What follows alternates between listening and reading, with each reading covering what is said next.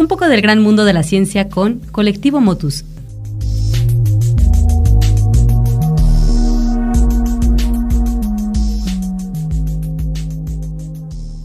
Cápsula 25. Microalgas. ¿Solo el pulmón del planeta? Cuando pensamos en el principal generador de oxígeno del planeta, la mayoría imaginamos bosques o selvas tropicales como el Amazonas y el Congo. Sin embargo, estas solo contribuyen con un 20%. El 80% restante lo generan las microalgas. Hola, soy Valeria Calzón Sin Rabel de Colectivo Motus y hoy hablaré sobre las microalgas. Pero, ¿qué son las microalgas? Bueno, estos son un grupo de microorganismos autótrofos, es decir, son capaces de producir su propio alimento a través de la fotosíntesis, el cual es un proceso donde se convierte el agua y dióxido de carbono en azúcares. Estos microorganismos se encuentran naturalmente en cuerpos de agua dulce o salada. Recientemente han generado bastante interés ya que pueden ser utilizadas de varias maneras.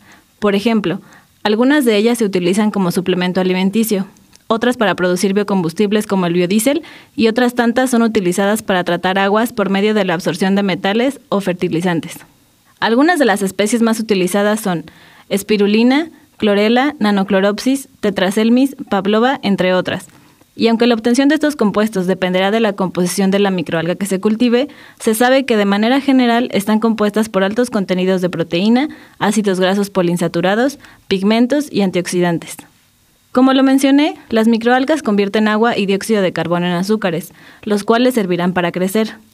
Cuando son cultivadas, debemos considerar parámetros ambientales como intensidad de luz, fotoperiodo, temperatura y nutrientes, ya que estos modifican la tasa de crecimiento y composición química de estos organismos, ofreciendo una oportunidad para cambiar su composición a un patrón deseado y, por lo tanto, producir microalgas adaptadas a las necesidades específicas de los alimentos, cosméticos y fármacos.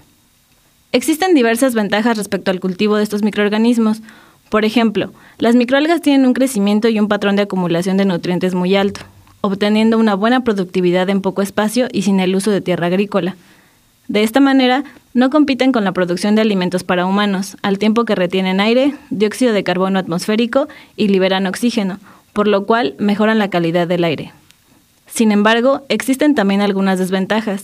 Su cultivo tiende a contaminarse fácilmente con bacterias y otras algas, las cuales compiten por los nutrientes y pueden disminuir su productividad. Se requiere además de sistemas controlados y costosos, como bioreactores, donde se cuida la radiación, temperatura, dióxido de carbono y otros nutrientes. Actualmente las investigaciones respecto a este tema buscan mejorar las condiciones de cultivo, optimizando estos reactores y así obtener el mejor rendimiento posible.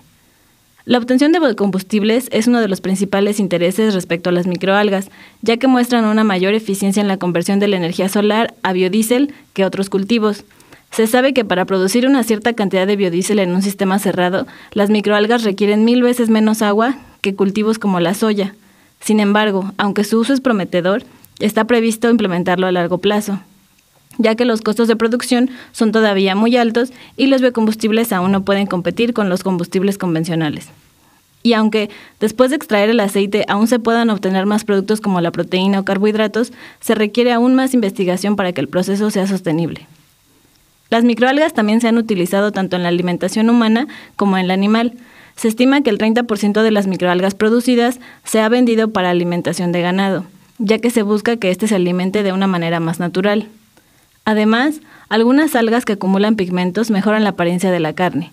Otras algas promueven, por ejemplo, la deposición de ácidos grasos poliinsaturados en filete y gracias a su efecto antioxidante se reduce el estrés oxidativo que los animales pudieran tener.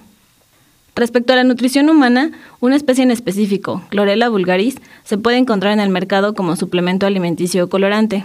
Su presentación es principalmente en cápsulas, comprimidos, extractos y polvo. Sin embargo, a pesar de los beneficios que tienen, son consideradas como suplementos en vez de alimento.